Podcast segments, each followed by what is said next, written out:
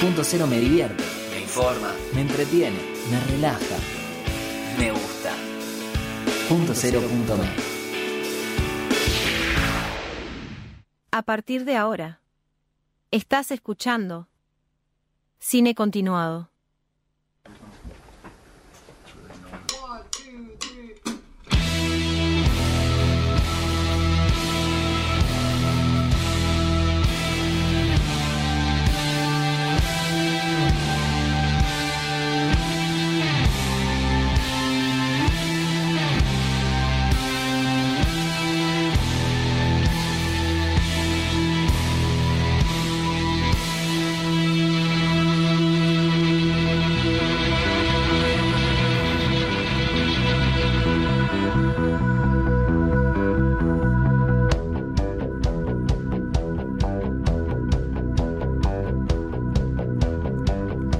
Muy buenas noches, este es un nuevo programa de Cine Continuado, estamos aquí en vivo, en Punto Cero.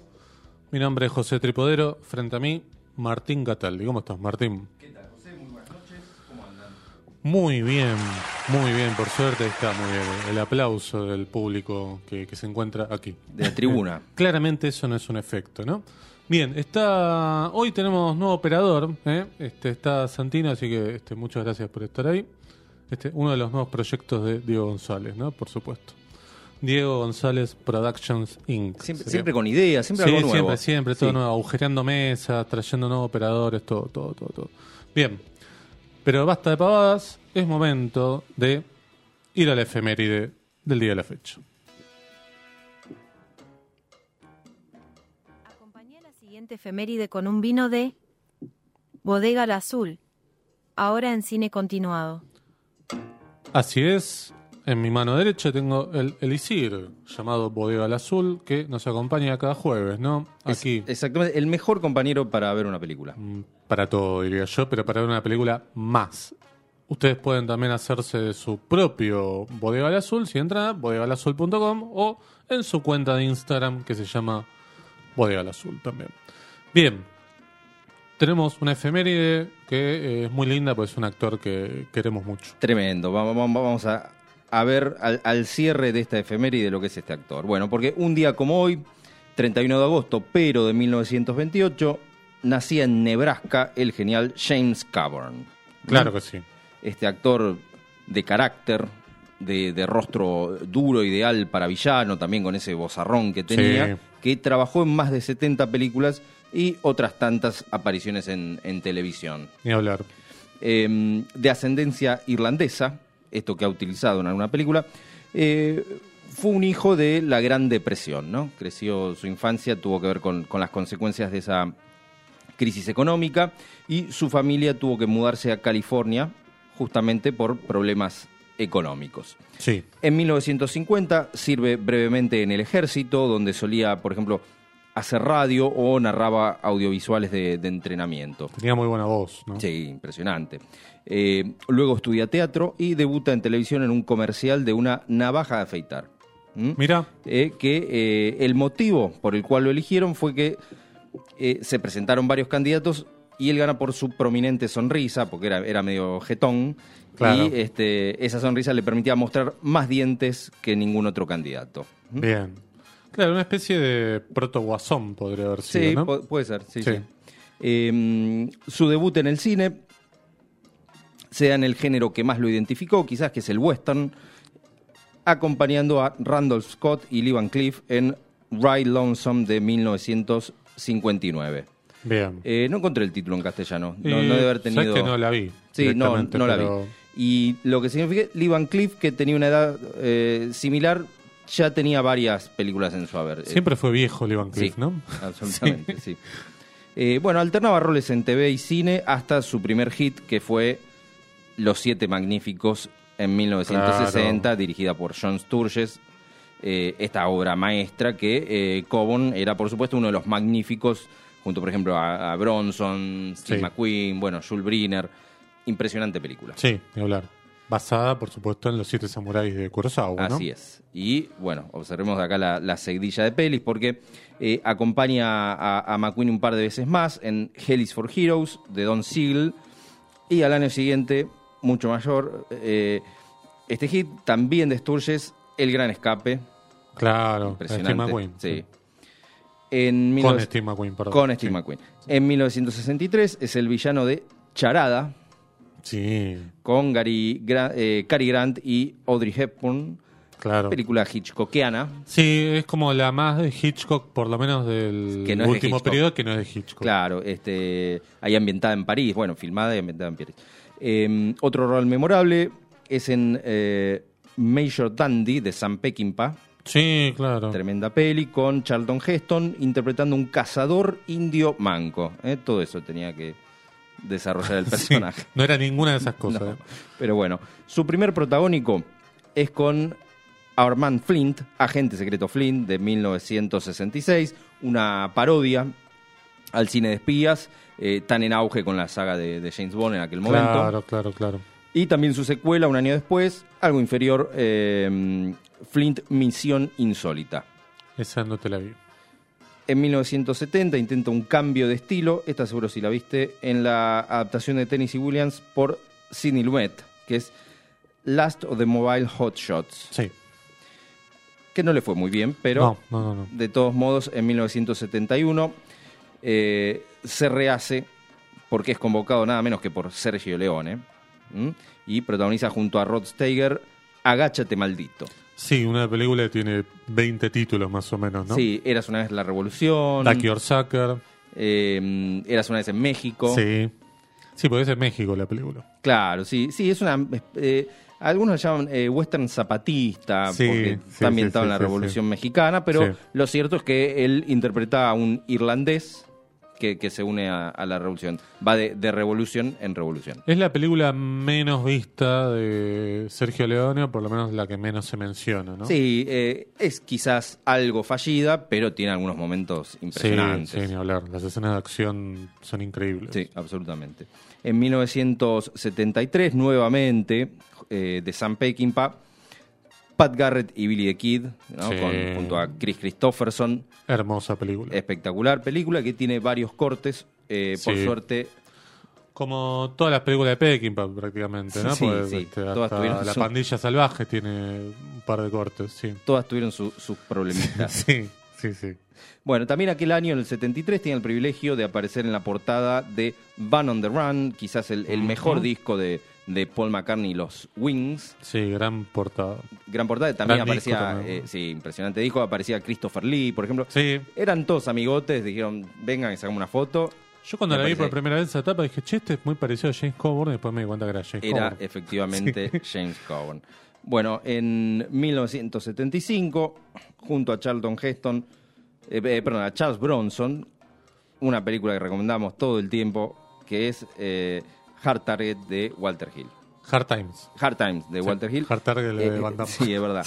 Que también es, es en, Sí, en sí, es verdad, en el mismo lugar. Mm, Gran película, Hard Times, una, una obra maestra. De las buenas de Charles Bronson, que quizás Sí. lo, lo mencionemos después. Puede ser. 1976 en La Batalla de Midway.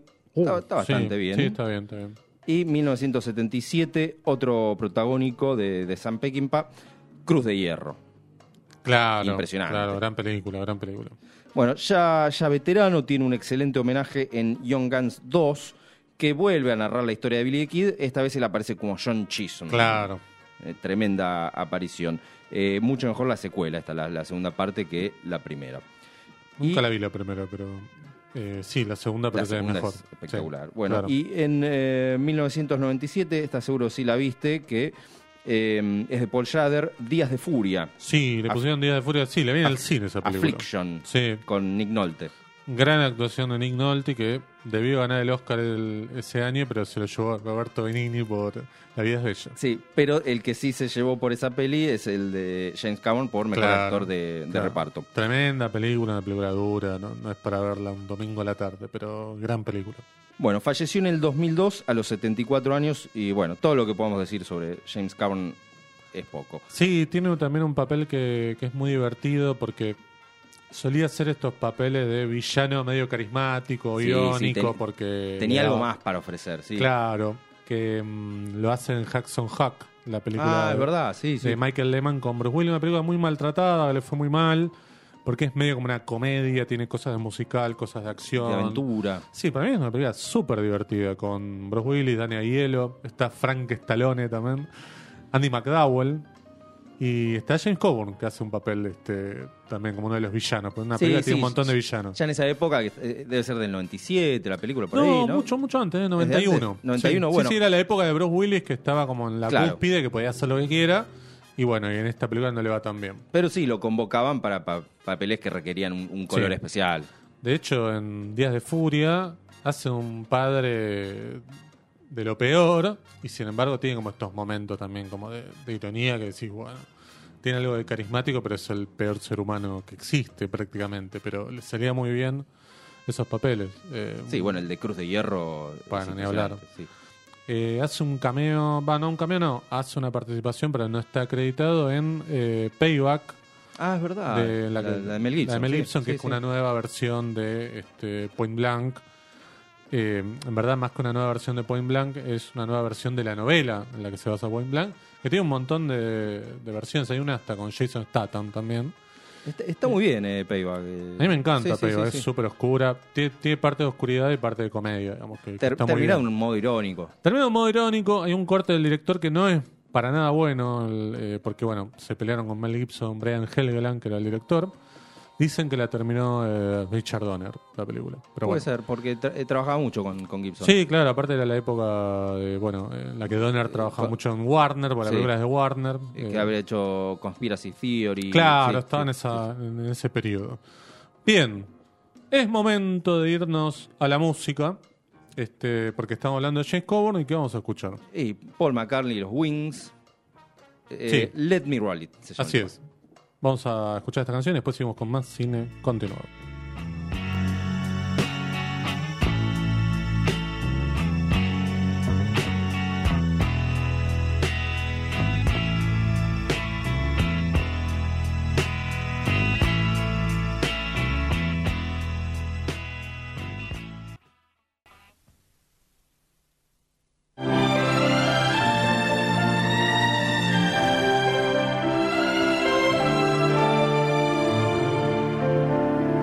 Momento de homenajes.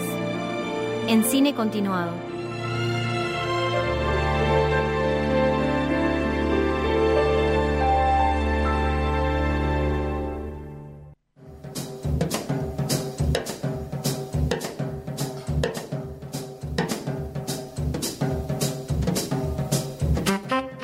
Hola, estamos acá nuevamente, segundo bloque de cine continuado. Cambió la perspectiva, cambió la subjetiva, hay como una sub... Ah, ahí está, y volvimos a el, el plano dividido. Este, bien. Tenemos entonces un momento acá de homenajes. ¿Sí? Tenemos que hablar, ya que eh, para que vean el amplio espectro que tiene este programa. ¿no? Que manejamos. que manejamos, ¿eh? pues somos eh, seres eh, extraordinarios, por supuesto. Que la semana pasada hablamos de la Academia de Policía, ¿eh? La gente de policía también las pavadas que hablan. Ahora vamos a hablar. Gustó mucho eh, la nota. Gustó mucho, es verdad. Nos llegaron, nos llegó. eh, le mandamos un saludo al querido Facundo Escudero Salinas. No sé si está escuchando. Si está escuchando, le mandamos un saludo. Y si no está escuchando, también le mandamos un saludo. Nos mandó que tenía este mm, un muñeco de Mahoney. Es verdad, es verdad. ¿No? Sí. Este, muy lindo. eh, Gran tesoro. Exactamente. Como para que vean que no era tan de nicho tampoco, ¿no? Esto de la Academia de Policía, que tuvo su momento de, de De gloria. popularidad, sí, Exacto. absolutamente. Pero, como decía, tenemos un amplio espectro y ahora vamos a hablar de Michelangelo Antonioni, un director italiano, probablemente uno de los iconos del cine moderno. Ahora vamos a explicar un poquito a qué le llamamos cine moderno. Nació un 29 de septiembre de 1912 en eh, Lazio, Italia, y falleció en un 30 de julio de 2007. Vivió bastante. Sí. De Y- hecho, y, trabajó bastante. Trabajó bastante, de hecho trabajó en una mm, película ah, antológica, no antológica de manera calificativa, sino antológica por- de- episódica, con Steven Soderbergh, su última película, que se llama Eros, que probablemente no sea una película como para vender su nombre, sino todo lo contrario. Pero vamos a hablar muy bien de, de este personaje porque de verdad dejó una huella dentro de la historia del cine. Primero tenemos que hablar de, para definirlo, a partir de eh, lo que significa el cine moderno. ¿Sí? El cine moderno no es eh, un cine con muchos efectos especiales y cosas. No.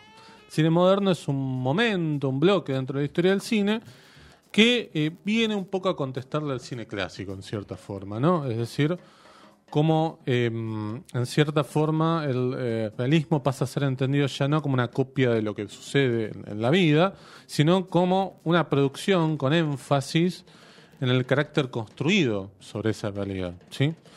Em, de este modo se empiezan a construir historias donde los personajes tienen como cierta densidad más vinculada con lo que nos pasa a todos, ¿no? Con ciertos problemas existenciales, con eh, una vida como mucho más cercana a, a la que podíamos vivir todos. Esto acompañado de una apuesta que Claro. se, se alejaba de esos estudios, iluminaciones, registros actorales que da- daban pie a, a algo más tangible con la realidad. Exactamente, porque el cine moderno lo que hace, en cierta forma, es como abandonar, entre comillas, esa como- comodidad de ilusionismo que proponía el, el cine clásico con sus estudios, con un artificio como todo controlado, sino que era, bueno, sacar la cámara a la calle, mostrar a esos personajes interactuando en la calle, con escenarios de verdad. eh, por eso aparece, digamos, este, la Nouvelle Vague, ¿no? De la manera en la que aparece, este, con, con personajes que, que caminan la calle, que, se mueven en, en ciertos lugares, que uno los puede ir y tocar y palpar. Bien.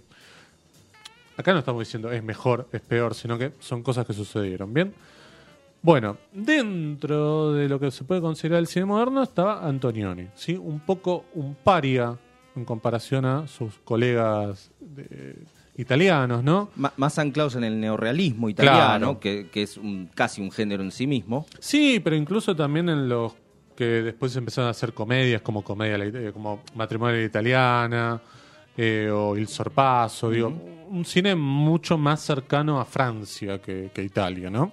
Sí, qui- quizás se lo puede emparentar más con Fellini que con alguno de los otros colegas. Sí, hay, hay un poco más, pero hasta incluso Fellini tenía un tono mucho más juguetón después, ¿no? El, el primer Fellini sí está un poco más cercano al, al neorrealismo, pero el, el Fellini más de Amarcor y de esas películas eh, No, está, ese seguro que no. está pero- mucho más... eh, y Antonioni va desarrollando un estilo Sí, película a totalmente. película.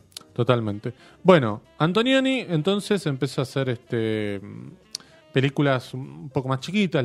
Una de las primeras es eh, El Amigo de 1955, que es eh, una de sus primeras, sus primeras obras que por lo menos trasciende un poco, pero ya podemos empezar a ver un, un videito que tenemos preparado. Dale tranqui nomás, Santi, que yo sigo hablando igual eh, que es La Aventura, ¿sí? de 1960, que es su primera eh, su primera película grande que trasciende cine internacionalmente, que va a festivales. La tenemos de protagonista a la querida Mónica Vitti. Esta escena es espectacular porque es una escena que va como un increscendo en cómo este personaje empieza a ser eh, casi como si fuera una película de terror, porque empieza a ser observada por todos los hombres del, pueblo eh, y por supuesto hoy sería como eh, probablemente el drama de cualquier mujer de noche, ¿no? Puede ser esto. Pero acá eh, tiene claramente un, tinte poético, si se quiere. La película es una maravilla como está filmada, la textura, la puesta de cámara, cómo está construida. Tiene una versión de Criterion que, eh, bueno, como acá Criterion no llega, estamos en derecho de poder descargarla. Sí, sí, sí, de no, ir a la, ilegalidad. La busca, eh, la verdad que es un lujo esa copia. También podemos observar en, en el video los planos largos. No, es espectacular. Que, que empieza cada vez más. Acá todavía estaba empezando Sí. a tirar este, este tipo de planos. Bueno, claro. Iba a venir después sí. películas como este El Desierto Rojo o El. Pasajero. Ya, ya vamos a llegar. Este, claro. Ya, bueno, es su primer colaboración con, con ella. Claro, claro. Después va a ser un montón de películas, digo. Este, pero bueno, Mónica Vitti también tiene como otra presencia muy diferente a la que podían tener, por ejemplo, otras actrices como este Ana Magnani o la misma Sofía Loren, ¿no? Eh, si bien tiene una, presencia, de- te das cuenta que es italiana, ese, ese, ese momento es espectacular, digamos. Este, bien. Pero tenía otra presencia también, como que estaba adaptada para, para las películas de Antonioni. Eh, tenía, Él- tenía ese toque cálido ella también, ¿no? Sí, él solía decir que, a diferencia del neorrealismo, él trataba de mm, mostrar más a- a cierta burguesía, Sí. por- porque él de algún modo pertenecía a una, Exactamente. a una clase media, no, no- no tenía Sí. problemas económicos. Eh, él mostraba este tipo de, de personajes. Claro, sí, exactamente. Y, y sobre todo siempre alguna alineación, eh, eran seres que estaban perdidos en la vida. Exactamente. Por eso digo el tema de la cuestión existencial en, en ciertos personajes y claramente lo que vos decís es así. Él provenía de una familia acaudalada o por lo menos bien posicionada económicamente y Lazio es la zona claro, Lazio es la zona top de, de Sí, Roma. ¿no? pa- para Sí, decir sí. otra cosa de su equipo de fútbol. Sí. Eh, cuestión que eh, Antonioni empieza como a explorar un poco más su cine a partir de ciertos personajes y ciertas historias. Hasta acá había hecho películas solamente en blanco y negro, pero la película Deserto Rosso o Desierto Rojo en 1964 es la primera que hace eh, en, en colores. ¿no? Tremendo color. De algún modo tiene una especie de, de trilogía que son eh, La aventura, La noche y El eclipse. Claro. No son trilogía en el sentido No, no, no, pero rígido, una- pero son, son películas que Sí. van de la mano. Eh, todas tratan temas similares y, y son Sí. bastante recomendables. Sí, Eh, la, noche está ambientada en Milán, por ejemplo, es Claro. espectacular. Sí, sí, sí, son películas que hasta incluso las podés ver eh, sin escuchar los diálogos, digo, la- la- las disfrutás muy bien. Y, mm, y claramente acá, haciendo una comparación un poco con, con el cine de hoy, te das cuenta que está pensada para pantalla grande todo, ¿no? hablar, Porque hablar. el- la profundidad de campo, los planos cortos donde hay una interpelación de los personajes por vos tener la cara prácticamente te está mirando casi a los ojos. Es que eh, alternaba mucho esos, esos primerísimos primer planos Sí. y después paisajes espectaculares. Planos muy abiertos, claro. Muy abiertos que podían ser eh, urbanos utilizando la propia ciudad Sí. o el desierto. Usó todo. Sí, y además una gran habilidad para trabajar blanco, negro y color. Digo, Sí. porque uno diría, bueno, pasa el color y el color, bueno, de cierta Rojo es una película maravillosa desde el punto de vista de lo que es la colorimetría. Digo, es, eh, Es bellísima. sí. eh, lo que hablamos acá muchas veces de películas de esa época, ¿no? Siempre hablamos de Leones de Arabia, pero Leones de Arabia tiene unos colores que decís, no se pueden hacer hoy. No hay manera. Y aunque busques un negativo de la época, no hay forma. Bien, avanzando un poco más en la filmografía de Antonioni, hace su primera película en inglés en el año 1966, que es Blow Up. Sí, eh, que es eh, británica la película, es decir, Sí. el éxito del Desierto Rojo Claro. le, le da como un acceso al, al panorama internacional y esta primera incursión en, en Inglaterra. Y acá podemos hacer una conexión con cierta cumbre intelectual que había en Europa, porque acá converge también la literatura, porque la película claramente está inspirada, podemos decir, en La Baba del Diablo de. Julio Cortázar. Sí, basada. eh, Sí. Creo que lo, lo dicen los créditos. Sí, creo que lo dice, sí, sí. Eh, digo, era bastante natural que Antonioni leyera Cortázar, digo, y que, que fueran como medio amigotes, no sé, no sé si lo fueron de verdad, pero que, que hubiera ahí como un, un interés mutuo. Hu- hubieran podido La- conversar. Sí, claro, claro, claro, claro que sí. Bueno, la película es una maravilla total y, mm, y tiene uno de los mejores finales de, la historia del cine para mí, ¿no? Bueno, protagonizada por David Hemmings, Sí, claro. con eh, bueno esta descripción, este, estos swinging London, Claro, época- ese momento de los 60 de Londres que, que es muy interesante, que quizás quienes vieron Las Night Soho, pero bueno, Claro, sí, mm, sí. nada que ver igual con esta película. ¿no? Eh, o, o Cruella, si querés. ah, bueno, está bien, bajamos un poco más. Bueno, no, no la bueno, vi yo, pero... bueno. este, No, pero la, la descripción de la Sí, sí, sí, sí, está ambientada en esa época, claro, eh, claro. Es, es esa. Exactamente. Bueno, le va muy bien con Blow Up porque es una película, como decíamos, de carácter internacional, por más que está hecha en Gran Bretaña. Le va bien en festivales eh, y lo posiciona un poco eh, dentro de lo que podía ser el escenario de, de directores actuales. Lo pone medio como a la altura también de, de Polanski, que estaba dando vuelta por ahí con sus primeras películas. Eran como los directores que eh, verdaderamente eh, tenían más de un proyecto disponible, ¿no? Sí, em, también en Blow Up lo que tenemos es la presencia musical, porque eh, están los, los Yardbirds tocando, eh, esa Claro. escena nocturna de- del rock pesado naciente, Sí. lo que da cuenta de cómo eh, él era interpelado de algún modo por, por una juventud más rebelde, algo Sí, que se va a claro. ver bastante más en su siguiente película. Sí, bueno, este. mm, ¿Cómo es? Eh, Sabrisky Point de 1970 es la primera película que hace en Estados Unidos. ¿Sí? No es la mejor, ¿eh? No, no, a mí no me gusta. no, no es una gran Te digo la verdad, no. Eh, bueno, nos comenta acá Leila Estrella, está escuchando porque eh, le gusta Antonioni. Me dice que no eran amigotes. eh, Cortázar y Bueno, Antonioni. Bueno, bueno nosotros cre- pensamos bien y pe- creíamos que por ahí sí. Bueno. Cuestión que eh, Sabrisky Point no le va tan bien, pero eh, es medio lo que tan. Si bien no era una película de Hollywood, pero Fahrenheit. eh, ay, se me fue el número. La de Truffaut. La de Truffaut, claro. Eh, 451, eh, creo que era británica igual. Era medio como la onda de, bueno, llamemos a estos europeos a hacer películas en inglés, ¿no? Como para captar un público más grande. Bueno, de hecho, Truffaut estuvo muy, muy cerca de hacer este Bonnie and Clyde. Sí, el mismo Polanski también. Sí. Este, bueno, claro, Polanski fue el que quizás pudo hacer un poco más de. un trayecto un poco más largo, ¿no? Hasta que, bueno, pasó lo que pasó. Bien. Cuestión que. eh, continúa su periplo por. Por películas habladas en inglés. Eh, Y a- hace. sí, a Sabrisky Point no le fue bien, fue filmada No. en el desierto. Sí, era como esas películas que tiene Casi muchos sin- componentes para que sea una maldición. ¿eh? Y casi sin argumento, ¿no? Es, es complicado. Sí. Es complicado. Sí. Es complicado.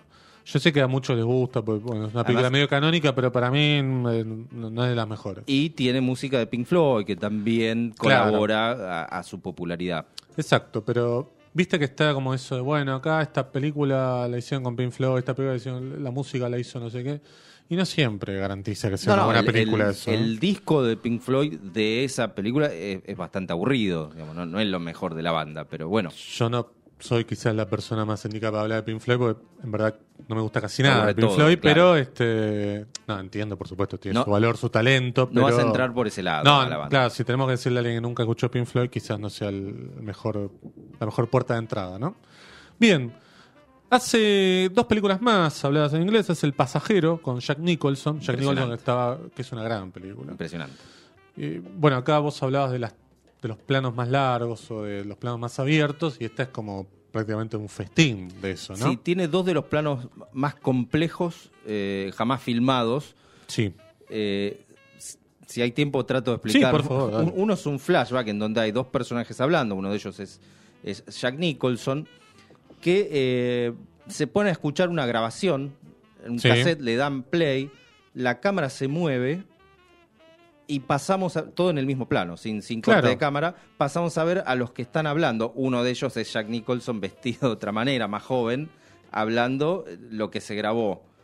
Se va, nuevamente se mueve la cámara y vuelven a los dos sentados. Es decir, que uno imagina a Jack Nicholson corriendo, saliendo del plano, Claro. volviéndose a vestir. Porque no tiene corto. No, no tiene corte. Pero el plano, Sí. que no vamos a decir en qué parte de la película está, es todavía más impresionante porque están. eh, la acción transcurre en una habitación, adentro de una habitación. Sí.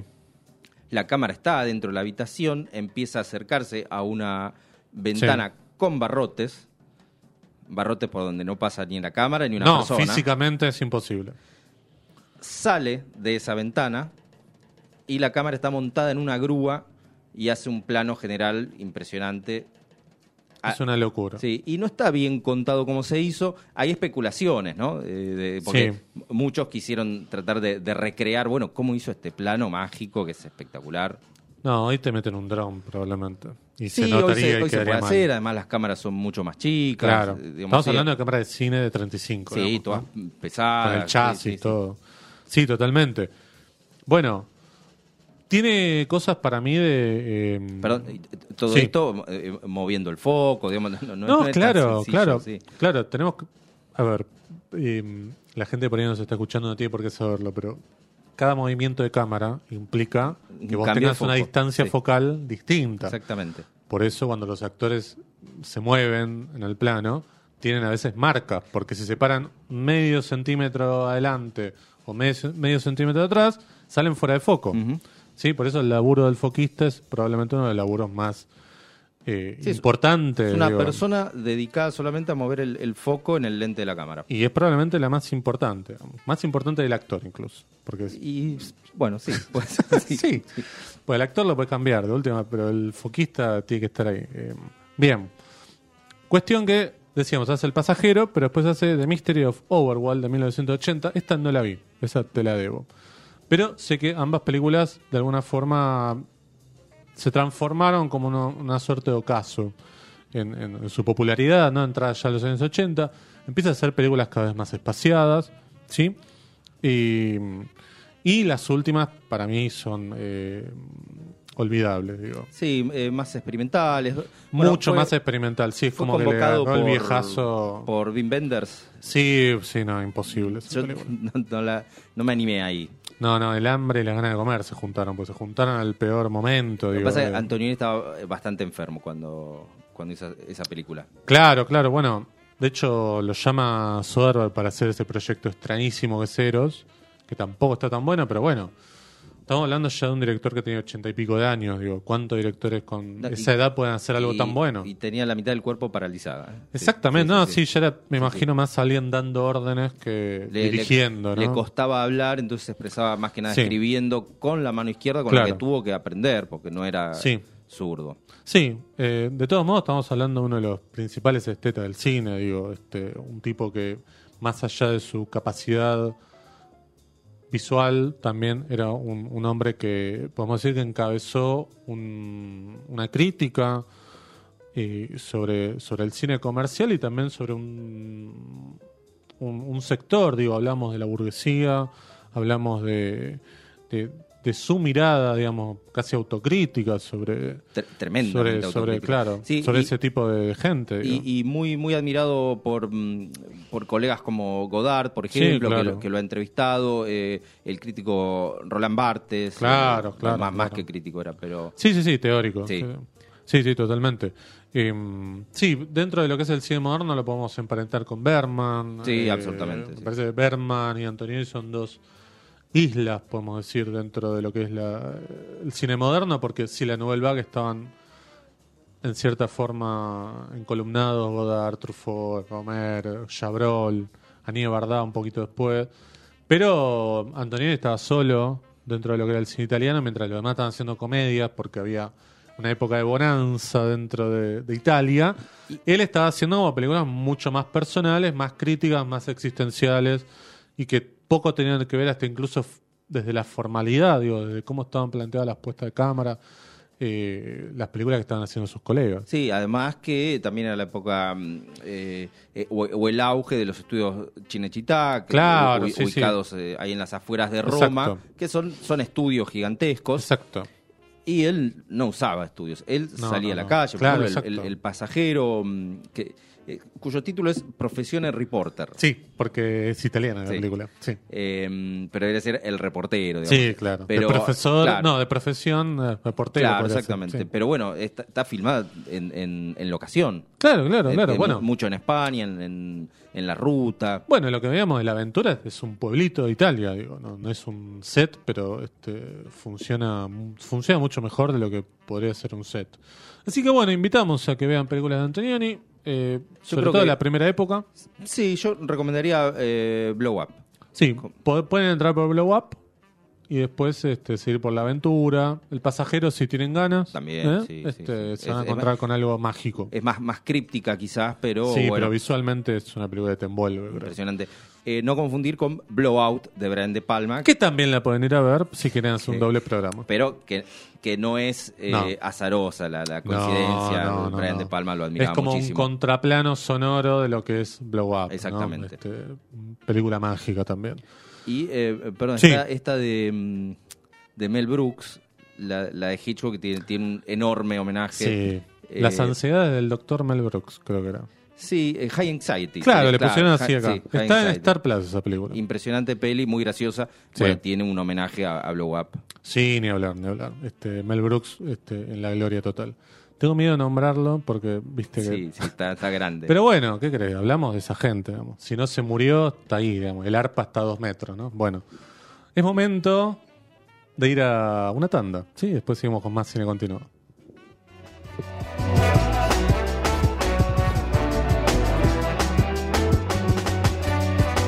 Clásicos, estrenos, películas malditas y de las otras. En cine continuado.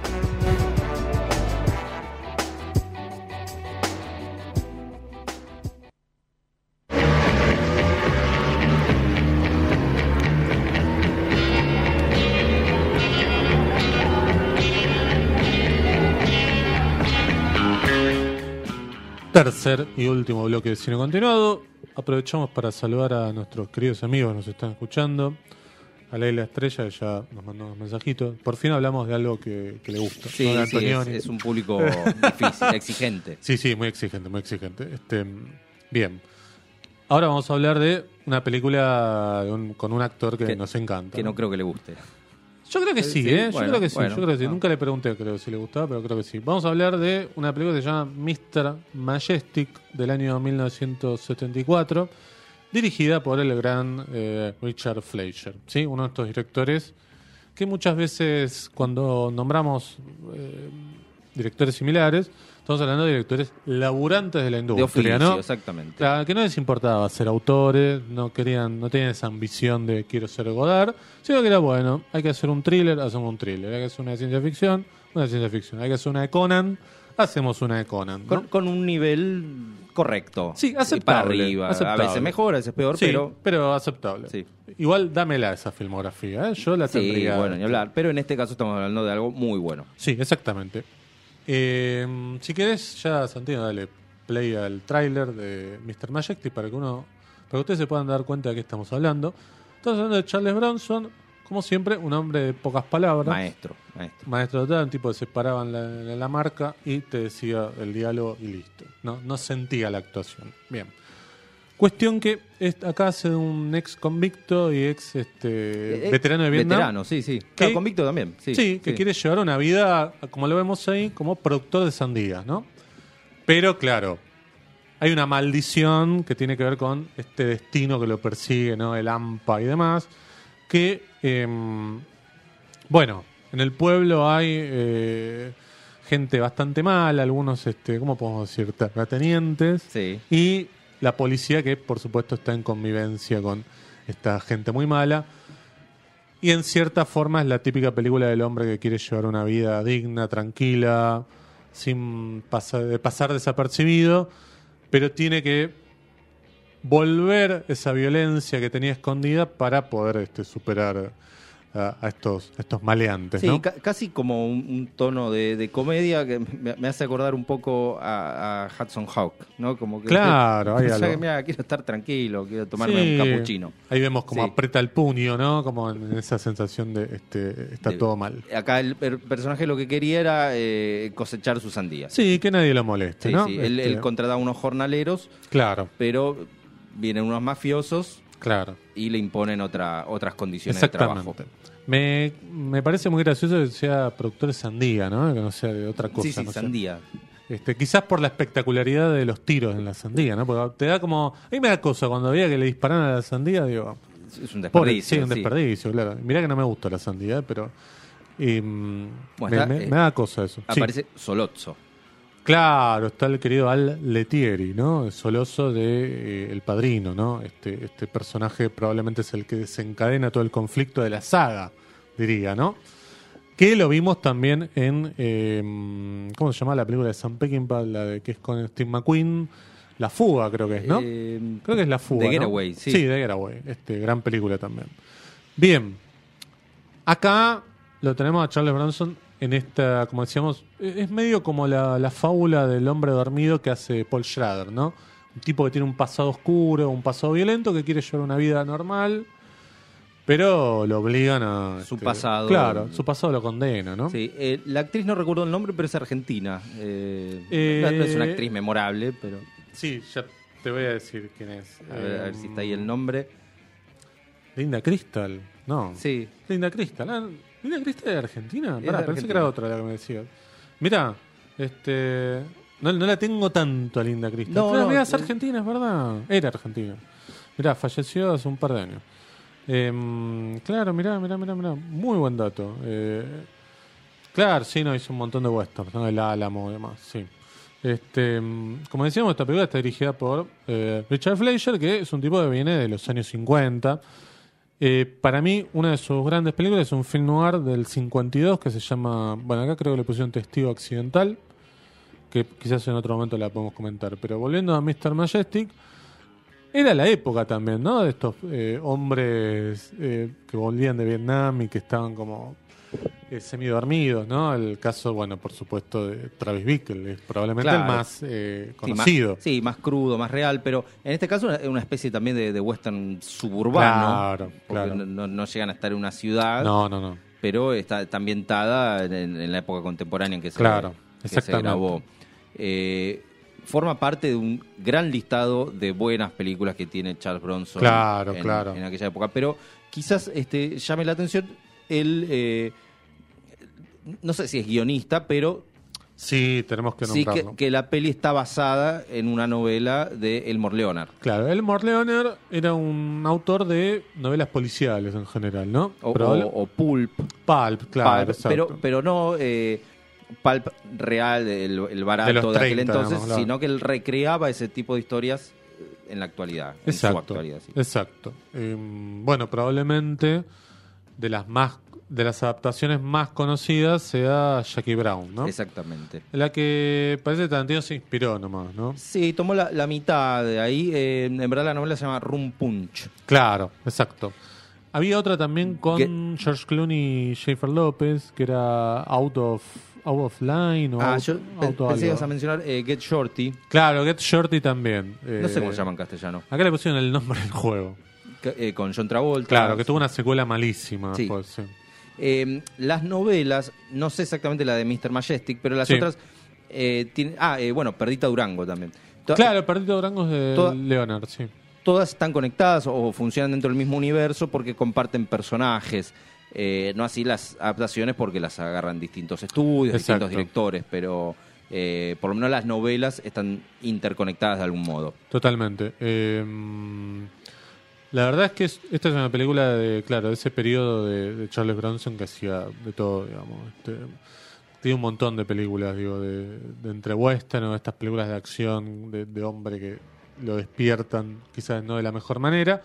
Que, claro, iba a culminar con El Vengador Anónimo, probablemente su película más famosa de este periodo y probablemente la película más famosa de, toda su filmografía, Sí, un, creo yo, ¿no? un hit tardío porque él Sí. tuvo muchos eh, protagónicos, pero me parece que es- ese hit, ese personaje memorable le llegó ahí sobre el final o más cerca del final de su carrera que del comienzo. Claro, porque ya había hecho Eras una vez en el oeste, que es probablemente su mejor Sí, película. una, o- una obra maestra.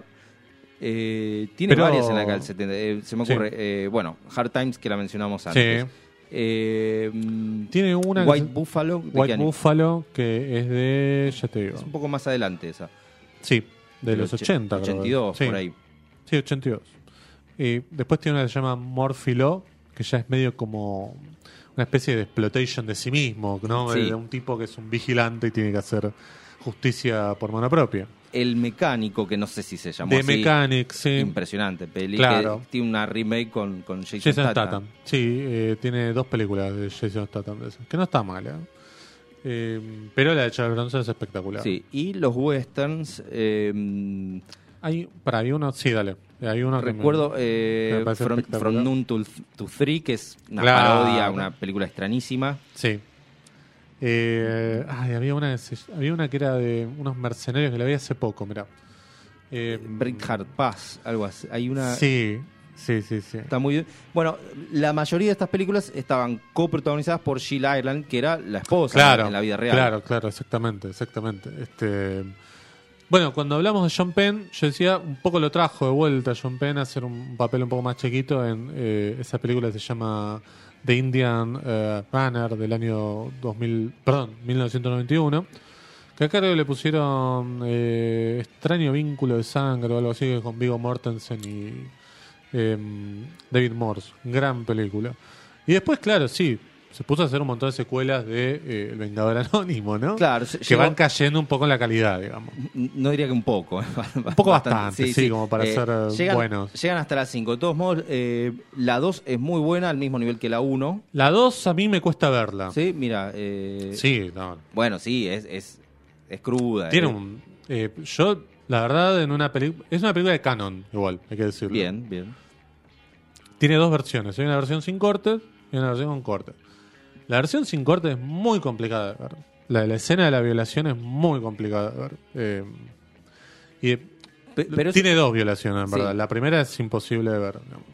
Muy, muy, muy cruda. De hecho, le habían hecho una nota a la actriz y dicen que quedó como bastante traumada de por vida casi. ¿no? Medio lo que le pasó a Shelley Duvall con The Shining. con The Shining. Bueno, tiene música de Jim Page, Claro. la 2. ¿eh? Exacto. Jim Page Este- que está en Blow Up, si quieres. Exactamente, es verdad, es verdad, es verdad. Este, mm, claro, bueno, Canon se daba a todos los gustos, ¿no? Lo llamaba Sí, Godard, sí. lo llamaba Jimmy Page, digo, este, pero claro, este, Vengador Animo 2 ya es como una cosa de decís, no puede ser esto.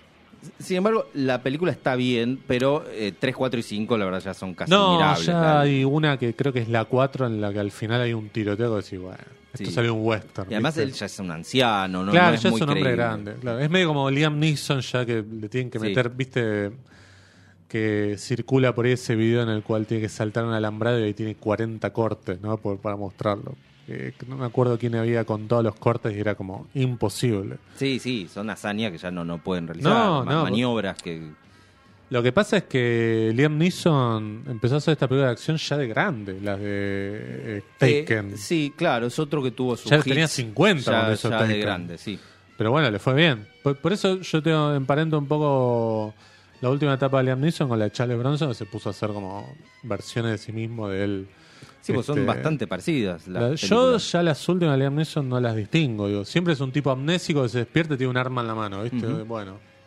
Eh, o la del avión, ¿viste? Que, que tenía un título bilingüe acá, ¿viste? Era Sin Escala Non-Stop, le habían puesto. Ah, no me acordaba, pero sí, es esa que se despierta y no es él. Pero hay Esa- varias, esa- o sea, hay sí. otra y ahora, que salió ahora, creo. Eh, salió una también que hace de, de Marlowe, de Philip Marlowe, Claro, que mira.